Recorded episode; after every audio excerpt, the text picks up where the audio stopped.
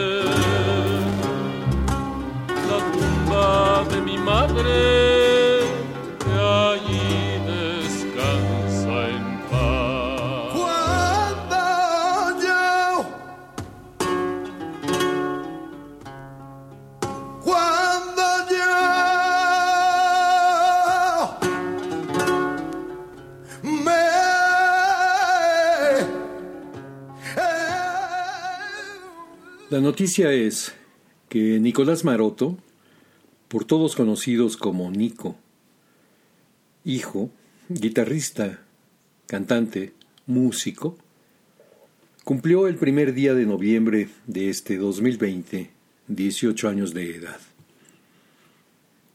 La noticia es que Iraida Noriega, hija, cantante, música, cumplió el primer día de noviembre de este 2020 18 años de ser madre.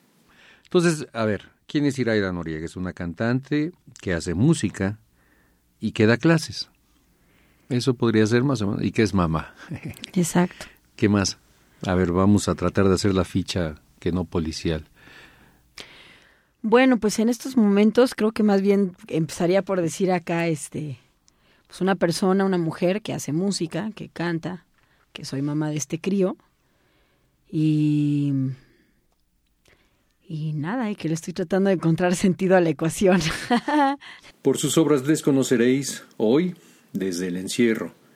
Abre puertas y ventanas para el viento fresco de un par de generaciones en el quehacer de vivir con intensidad, que es todo un arte, para hacer arte. Por sus obras les conoceréis Nico Maroto, Iraida Noriega y uno ahí, terciando.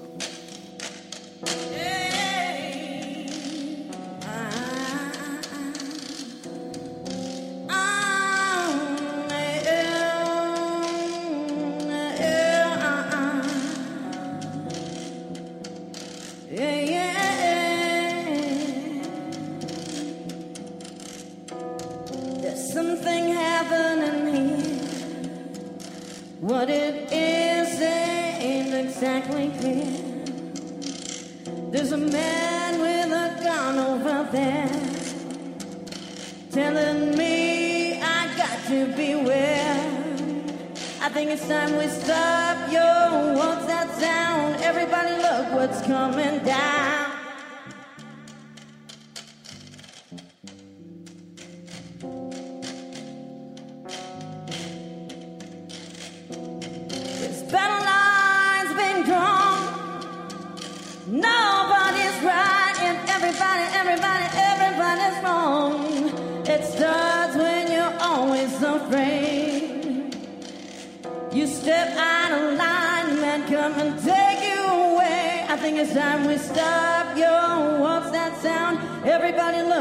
Coming down.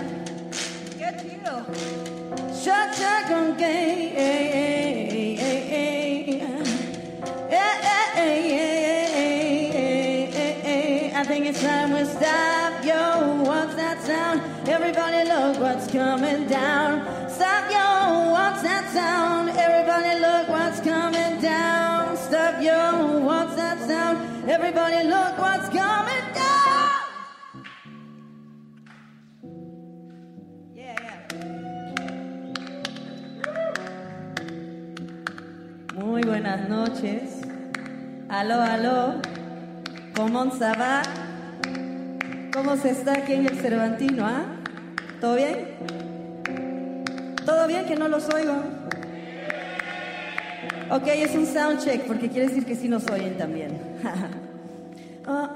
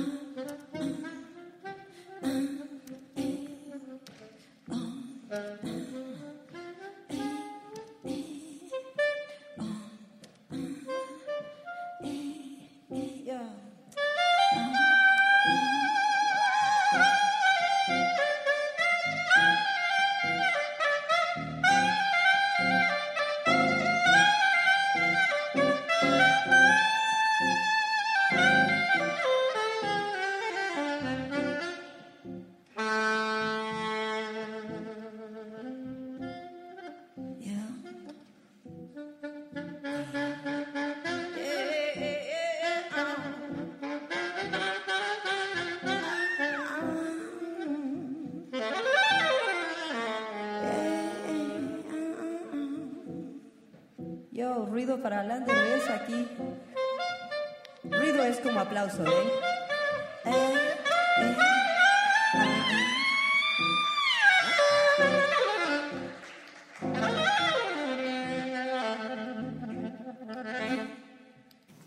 La idea es que esto surge porque estuve escuchando un programa de Por sus obras les conoceréis del 2008 con Iraida Noriega. Era un año en que las cosas no estaban como están en este 2020, hace 12 años, qué barbaridad.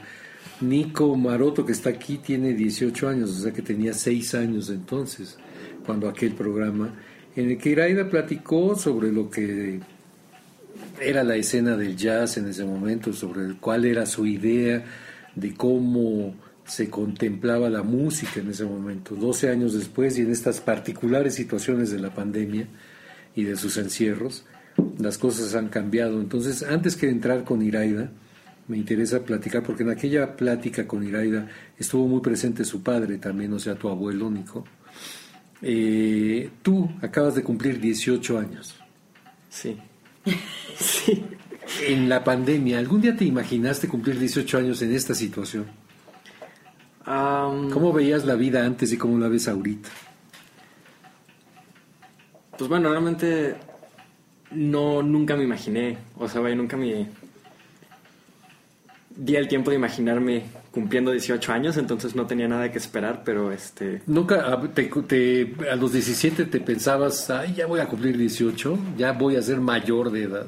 No, pues bueno, o sea, vaya, los amigos, deci- este, la idea que tenía tal vez eran mis amigos así, decían, ay, vamos a ir al bar y no sé qué, y, y yo no tanto, pero ¿Vamos a ir a qué? Al bar y a estos O ya más bien, o ya voy a poder tocar en lugares en los Ya voy a- porque un poco ya, ha ya sido me eso. van a dejar, ¿no?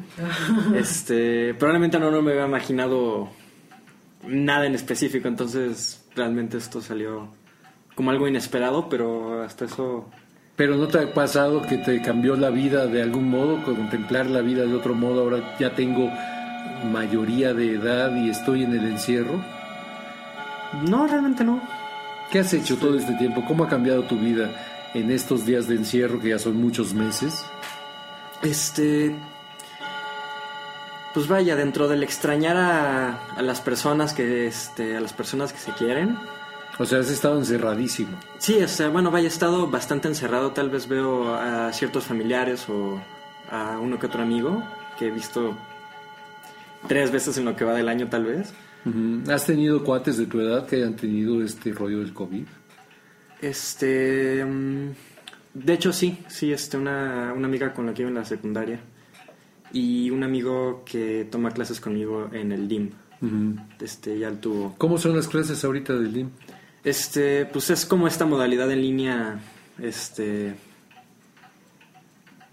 que vaya, nos mandan trabajos en esta cosa que se llama Classroom y pues hay que ir haciendo trabajos y este, y vaya, no estoy tomando los ensambles, este, pero resulta que los ensambles también ahora todos están grabando en su casa y están mandando sus, este, vaya, como sus tracks de ciertas rolas y así es como se están haciendo las dinámicas ahora. ¿Tú estás en el DIM tomando guitarra o tomando la carrera de música? Este, yo estoy tomando por el momento armonía y clases de guitarra en el DIM.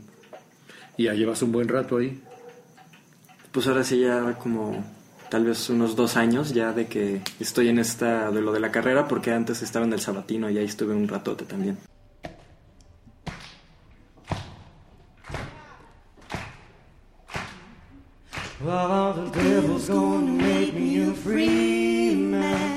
The devil's gonna set me free. The devil's gonna make me free. Devil's gonna set me free.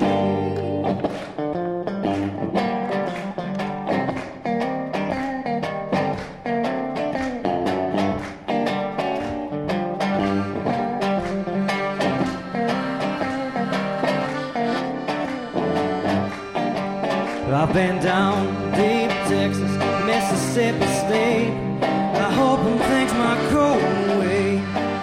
For every hard-earned dollar I made, it starts right now just to take it away. So I say, now talk loud, see if I care. Gonna lock down the walk away from my fears. I busted bones, broken stones, look the devil in the eye. I hope it's gonna break this chain. How the devil's gonna make me a free man. The devil's gonna set me free. The devil's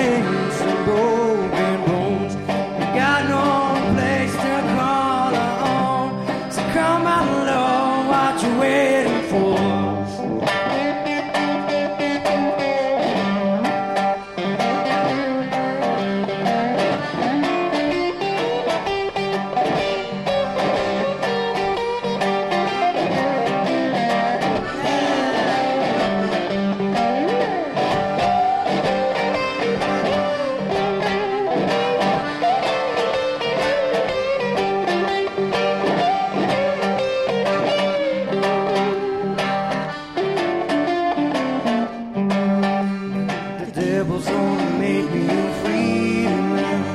The devil's gonna set me free. Yeah, the devil's gonna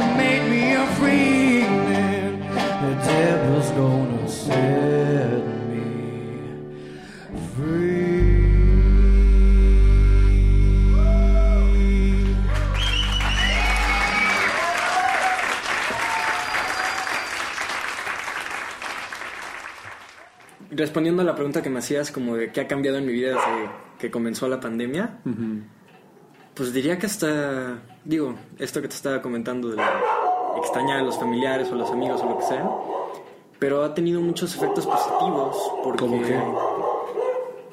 Pues vaya, comencé algo que no hubiera pasado si no... Este, algo que no hubiera pasado si no, este... Si no hubiera sido por la pandemia, pues es que empecé a grabar y me armé de un estudio casero.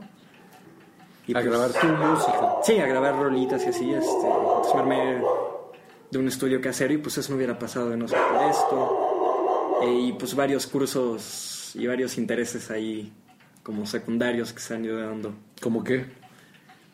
Este, pues vaya, como cosas de dibujo, de escultura, de... Este... O sea, más allá de la música. Sí, más allá de la música. ¿Has estado tocando mucho con tu madre, con Iraida Noriega? Eh, pues vaya, sí, ahí en, en la casa, en lo que es, o sea, de que hacemos La Timotea está full. Es un disco de Pink Floyd este. Este, pues vaya, de que estamos en la casa y que si grabamos, tal vez, este, hacemos una canción, o este, O los videitos. o los también. videos, o cosas así, sí, entonces sí, estamos tocando. Voy a callar a Timoteo un momentito. Bueno, en lo que amigos escuchas, Alan Derbez fue a poner en su lugar a Timotea, porque la tarde hemos estado aquí platicando y Timotea bien tranquila, acá bien apapachona, y nada más pusimos rec. Y ella, a ver, Timotea, vamos a entrevistar a Timotea. Fíjate que hace unos meses eh, estaba yo tocando el saxofón y Timotea se puso a cantar conmigo. Ahí tengo la grabación. Hace... Me sentí Paul Winter, que era un Claro, claro. saxofonista con lobos y con ballenas, pues así. Timotea un poco aquí entró. Pero bueno, la, retomando en lo que estábamos con Nico Maroto, a quien por sus obras les conoceréis. Eh, ¿Tienes alguna idea de cuándo termine esto? ¿Alguna esperanza? Por- no fundada, simplemente una idea de que esto en algún momento cambiará. Bueno, pues vaya que en algún momento tendrá que, que, este... Pero tú, ¿te sientes que ya en enero ya esto nos No. damos el abrazo y se acabó? No, para nada todavía. Yo creo que... Quién sabe cuánto más, pero para enero definitivamente no. Y digo, menos por el- la parte del virus, por esta encerradez donde, pues te digo que he estado haciendo cosas que no hubiera hecho en la vida de no ser por esto, pues vaya que ya estoy contento así un poco. ¿Eres más como contemplativo e intimista o de- expansivo y salidor? Pues creo que puedo hacer las dos, pero generalmente yo, yo sí soy más este, intimista y ¿De dónde sale un blues para atraparlo? Un blues es, escribió el poeta Miguel Ángel Galván, un blues es memorable por lo que no dice. Un blues es memorable por lo que no dice.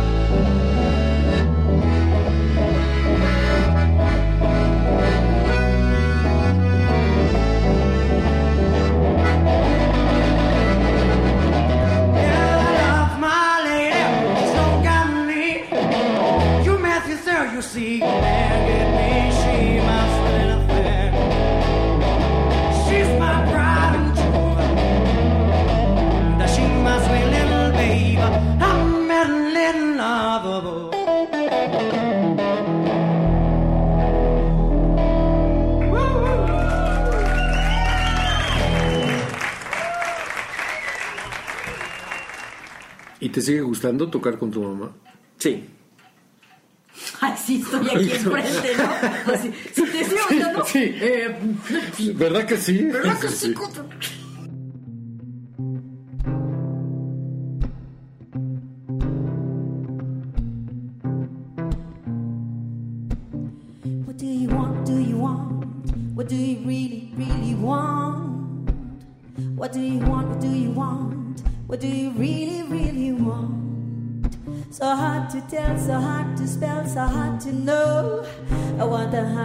signs. I wanna really, really want this to feel inspired. I want a car and I want a Nobel Prize. I want a million bucks and not to roll the dice. I want a house by the sea. I want you and me.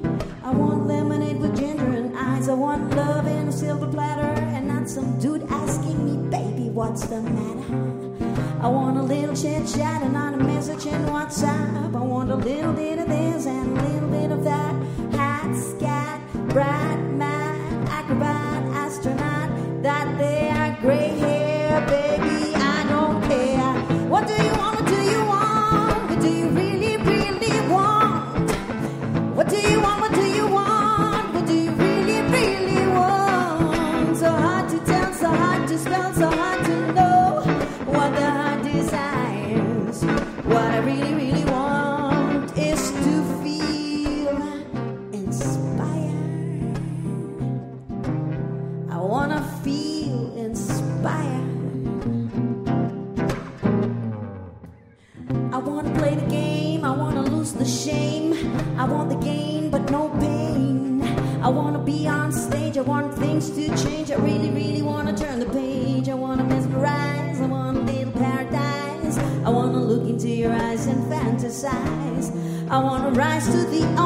nation, have some peace within the nation.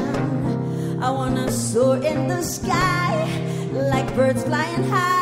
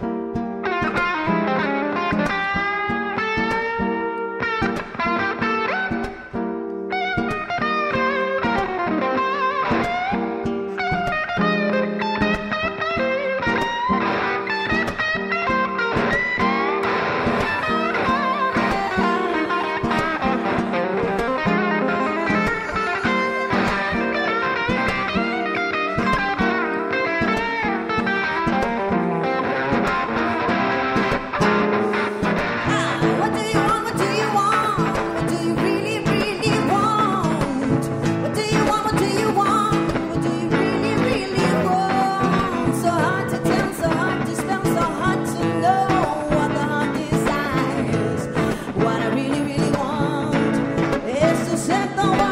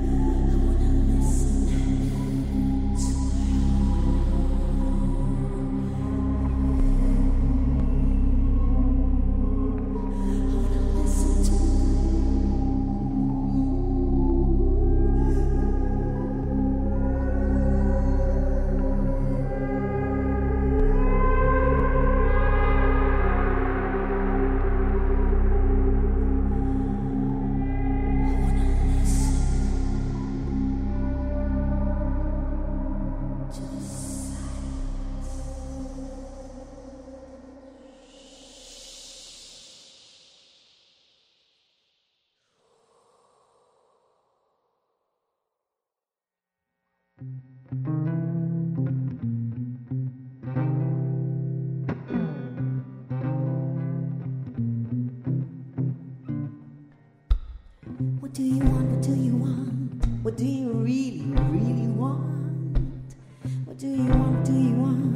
What do you really, want? En la música, hasta ahora, hemos oído un fragmento de un concierto que dimos con Iraida Noriega en el Festival Cervantino. Un par de blueses tocados y cantados por Nico Maroto, Broken Bones y Pride and Joy, en concierto, en el Foro del Tejedor, en el recital Río de la Piedad, viaducto del blues del Delta.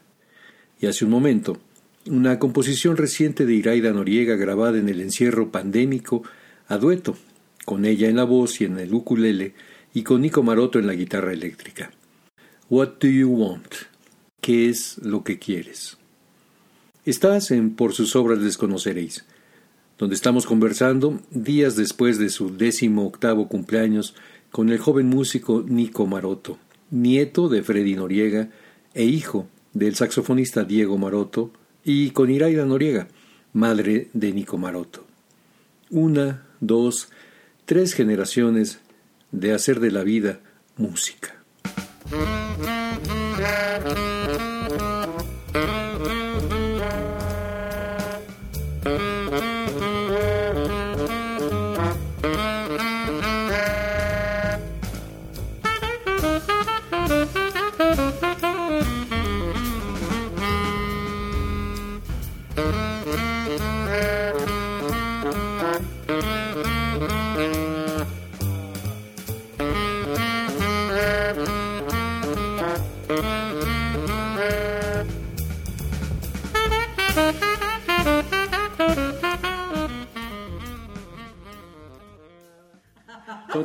Has tocado? Sí, también, este, luego en, que en los jams o que luego, este, nos vamos ahí, este, porque ahora como tiene una bebé, entonces nos tenemos que ir a otra casa, entonces, y luego vamos a- también a tocar y así. Pero no has tocado públicamente, Este, más que en jams. Ajá, en las jams.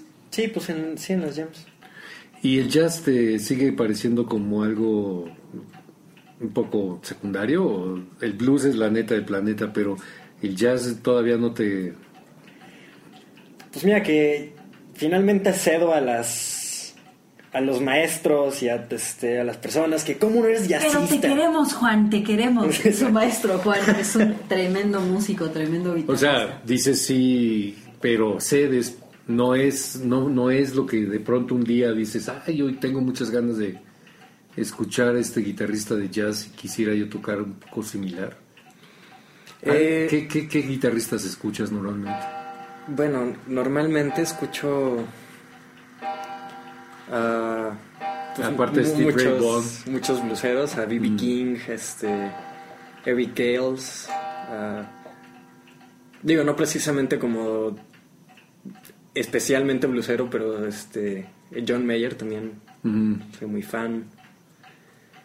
Eh, pues varios de como de ese tipo de música. Y también esta banda que, digo, déjame aquí poner una, en en vista de que estamos hablando con una gente joven y una nueva generación, porque nosotros venimos de esta onda. ahí, mamá. No, es que a lo que voy es que sigue, o sea, porque me enseña muchos músicos que son muy famosos y muy muy admirados dentro del mundo de Instagram, gente que nunca ha grabado un disco, el este Ah, el Mateus Asato. es Mateo, un- que todos los guitarristas, ¿Mateo? o sea, Mateus Asato, es un ¿De ese de brasileño, tipo brasileño, que, que bueno, que no es que sea jazzista, ni es metalero, ni es, tienen, tienen un viaje ahí muy particular, pero lo que voy es que es una forma distinta de relacionarse con los músicos, que ya no es a través ni de sus discos, ni de sus conciertos, sino más bien que esta gente está posteando cosas y, y estudios que hacen y generan ahí un following de otra manera y, y- y bueno, para mí es algo nuevo y que vale la pena mencionarlo porque igual no son gente que sean famosas por sus discos o por sus... ¿Y tú cómo llegas a esa gente? ¿Cómo te informas que existe? Instagram es este. Creo que ahorita es como la red social por excelencia para estar subiendo como. Este. pues como tus rolas o tus... ¿Tú tienes tus rolas? Tengo, sí, o sea, bueno, Instagram más te deja subir un minuto, entonces tienes como que ser selectivo con lo que subes, pero sí, ahí tengo... Y, y has Y subido tus rolas a Instagram. Este, sí, ¿Cantando? mm, no, este, no, son como cosas instrumentales, pero... Pero sí, tengo un par de cositas ahí. Pero cantando, ¿tienes alguna rola cantada, alguna rola con letra tuya? Eh, no, no, no. ¿No? ¿Y no se te antoja? Sí, pero... Fíjate, todavía no logro lo de las letras, todavía no se me logra. ¿Cómo crees que se puede hacer? ¿Tú cómo le haces para hacer letras? ¿Cómo empezaste a hacer letras, Iraida?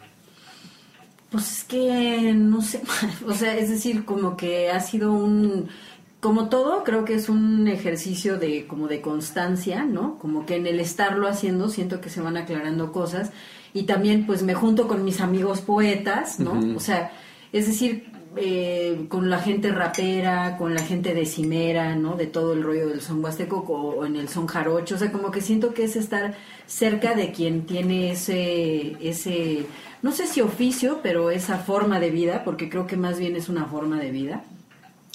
Y pues escucho un poco lo que ellos sugieren, ¿no? En términos de estar escribiendo, en términos de estar haciendo como ejercicios de rimas. O sea, de aquel, de aquel 2008 en que estabas presentando el disco aquel de El de Ven conmigo. Ven conmigo, en que había letras tuyas y canciones tuyas, a lo que estás haciendo ahora en el 2020. Notas tres, tres partes, pienso. Evolución en tus letras, evolución en tus músicas y evolución en tu voz. Sí. Diferencia en tu voz. Diferencia Voz, más música y letras. Diferencia, más no sé si es que sea mejor o peor que eso, porque muchas veces la evolución se entiende como algo que va para adelante y para arriba, ¿no? O sea, como, ¿no? Entonces, pero sí, evidentemente, un montón de cosas, mucho ha cambiado, o sea, más diría todo, así, ¿no? Sí está, sí es distinto. No, yo misma no sabría si es que es mejor o peor, pues, pero, pero de que es distinto, es distinto.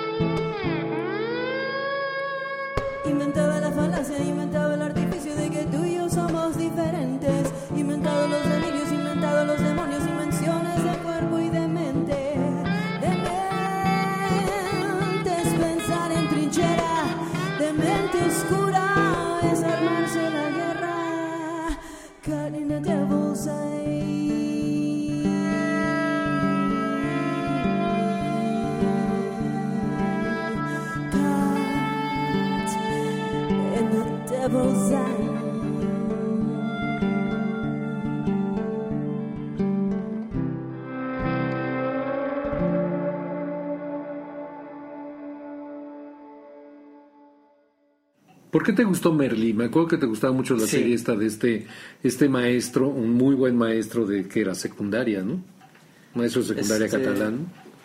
Que creo que era enseñaba como más de filosofía. preparatoria, creo que ya o de preparatoria. sí, Sí, ya, ya eran preparatorianos los huercos. Pero le entraba, le entraba la idea de enseñarle filosofía a la gente cuando todo el mundo pensaba que la filosofía, los alumnos de entrada pensaban, pensando que la filosofía era algo muy árido. Y este hombre dijo, no, la filosofía es la vida en la que estamos metidos ahorita y la manera de contemplarla y cambiarla. Bueno, ¿a ti por qué te gustó Merlí? Este, bueno, vaya, no es que sea un, no sé realmente mucho sobre filosofía, pero creo que,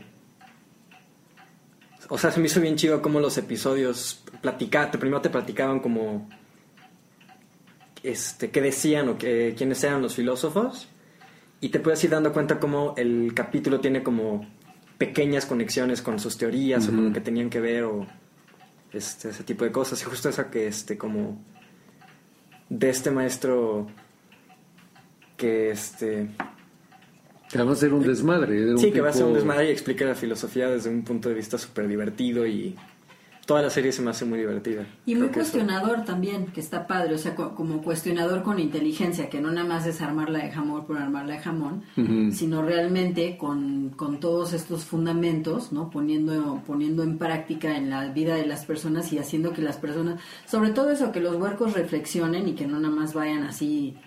Y además lo interesante es que se cuestionaba también a él mismo. Exacto. ¿no? Que eso es algo que nunca, por lo regular todos los maestros los que lo que menos pretenden es que los cuestionen a ellos mismos.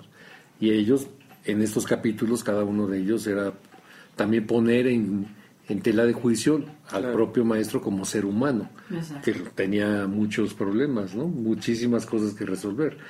Y eso me parece algo muy padre de la serie. Pero después de eso, ¿nunca se te antojó estudiar más de filosofía? sí de hecho hablando de, de libros pues ahí tengo uno que resume como el trabajo de los filósofos más importantes de la historia pero como me pasa en general con los libros este en algún momento me desconecto y lo dejo a medias o algo así Ah, los libros sí, lo eh, bueno es que están ahí, Exacto. no se pierden. No, y aparte también como que no toda la info es, o sea, hay un momento en donde tú estás listo para que entonces la info te entre. O sea, porque uno muchas veces siente que si uno abandona los libros es porque uno está menso y muchas veces es como porque no es tu momento.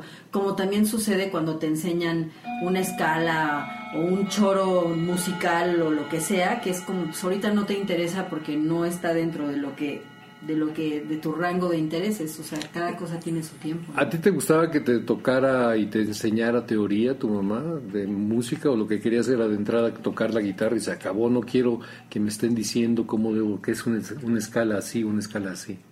Un Ay, modo pues, tal. De repente por mis tareas sí le llegaba y le preguntaba como... No, no, pero antes de estudiar. ¿Antes de estudiar? Antes de estudiar música, pero ¿cuándo cogiste la guitarra por primera vez? Muy chavito. Sí, ni me- o sea, realmente... Que además guitarra, ¿no? Ni saxofón, ni piano, ni voz. Sí, la guitarra yo... De chavito me gustaba, me ponía mis audífonos y me ponía a escuchar ACDC y este, Deep Purple y cosas así. Que tampoco correspondían mucho a tu edad, ¿no? No para nada. Deep Purple, ni, ni ACDC tampoco. Sí, Led Zeppelin, todas esas y... ¿Qué, qué, to- qué- qué oían los chavos de, de- de esa edad, tus compañeros? Ay, de esa edad, les, pues este... Pues se puso muy de moda gorilas. Gorillaz, Sí, claro. con mi generación en gorilas era la onda y... One Direction, yo, yo que sé, todas esas bandas como poperas o como medio indies o... Como de esa época. Pero tú, Deep Purple, Pues... Van Halen, que se acaba de morir. Ah, sí, también. Sí, bueno, vaya, todas esas, como el rock antiguito era lo mío en ese Chale, periodo. rock antiguito. Rock antiguito era Eric Clapton. No, no, Bill todavía Haley. más, todavía más para atrás, tío. Bill Haley. Bueno, está bien, la antigüedad Bueno, también es rock, muy parcial. rock como de los 70s a 90s, por decirte Ya, algo entonces. ujú. Pero ¿por qué esa no era la música que se oía en tu casa o sí? Eh, pues sí, de hecho, bueno, o sea, no todo el tiempo y de hecho, mi- o sea, vaya, se escuchaba más que nada como jazz y blues y todas esas cosas, pero sí, justo pues, me, me gustaban esas bandas pues porque me las enseñaron mis papás. Este, O sea, sí hubo la opción, no, Eh, no, Sí. era, no era una casa donde, ah, no, a chaleco aquí es Charlie Parker o O no. Si no es John Coltrane, no. Exacto, no escuchas nada más, ¿no? sí, no, esa... Pero nunca, nunca dijiste, yo quiero tocar saxofón. Sí lo he hecho varias veces, pero este... O sea, si tocas y lo coges y le sacas sonido.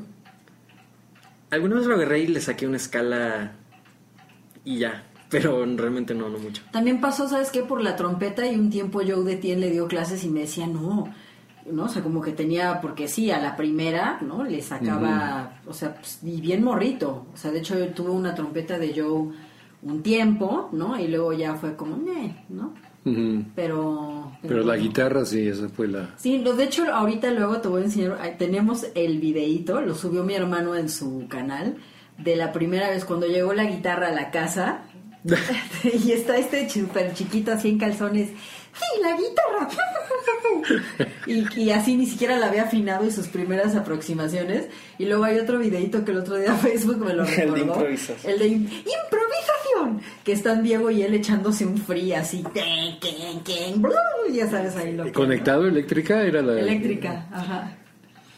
Mira nada más.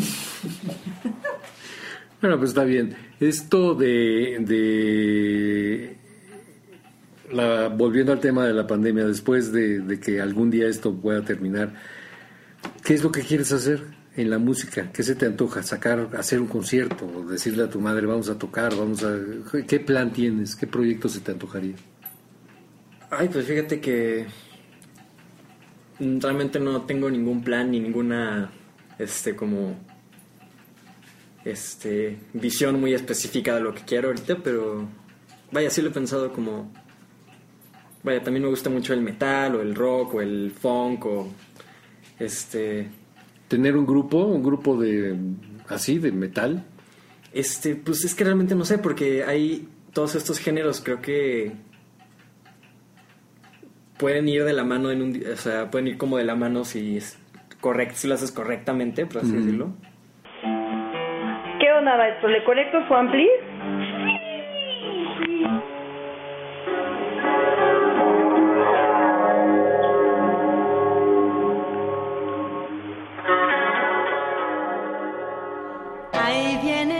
Tlacuache cargando un tambache por todas las calles de la gran ciudad. El señor tlacuache compra cachivaches y para comprarlos suele pregonar. botellas que vendan, zapatos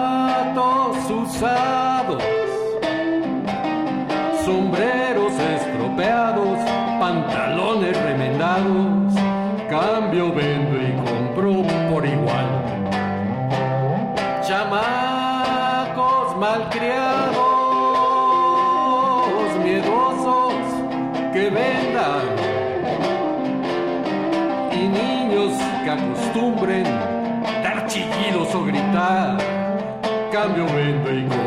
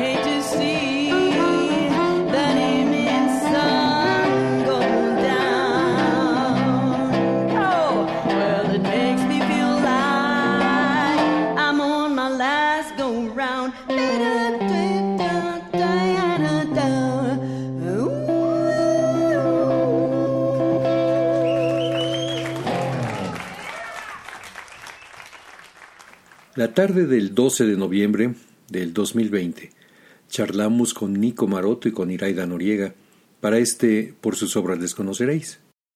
¿Qué plan? ¿Qué planes hay en la vida, en las vidas, para lo que sigue después del 2020? Y salirte del país, irte a otra parte, irte a estudiar o a, o a buscar la vida, a tocar, a ver qué onda. Sí, pues vaya, lo he pensado varias veces, pero últimamente he llegado a la conclusión de que me gusta estar aquí. Y aunque igual viajo, lo que sea, pero irme así como definitivamente un, a otro país o algo así por un buen rato, No. eh, yo creo que no. ¿Y a cuál si, si hubieras pensado en alguno, a cuál se te hubiera antojado?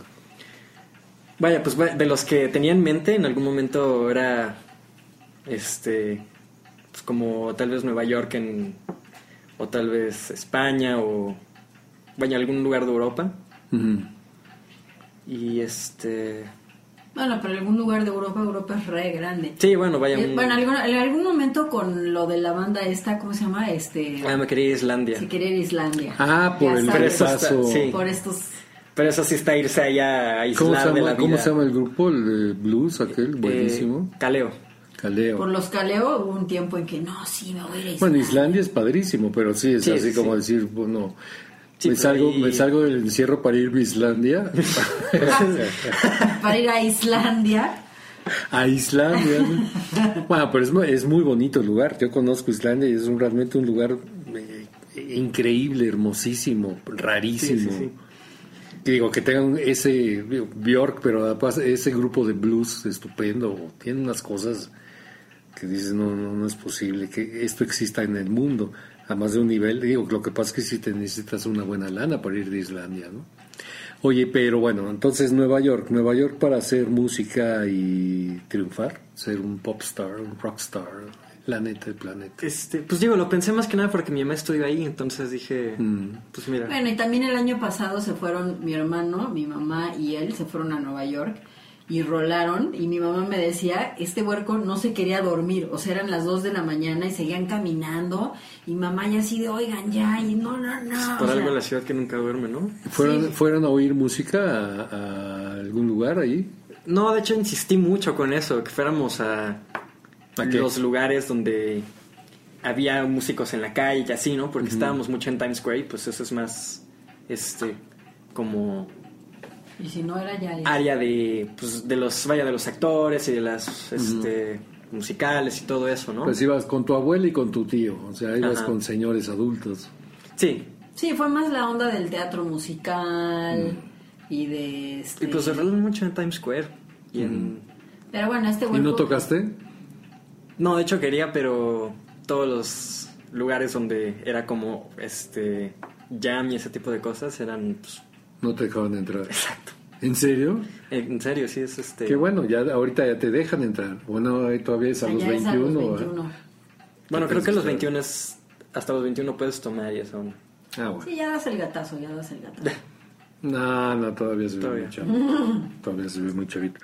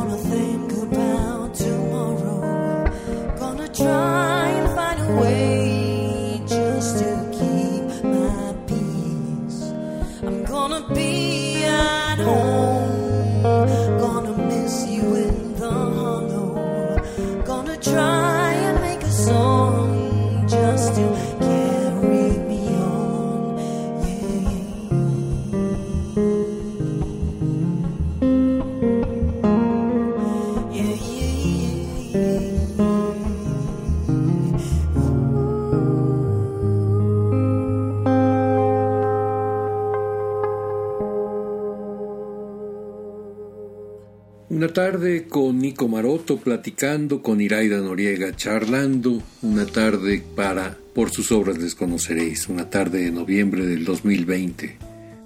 Vamos a continuar en Por sus obras les conoceréis, charlando con Nico Maroto, con Iraida Noriega, con la música de ambos. Yo soy Alan Derbez, Frago en la asistencia de producción, en los controles técnicos Fructuoso López. Por sus obras les conoceréis.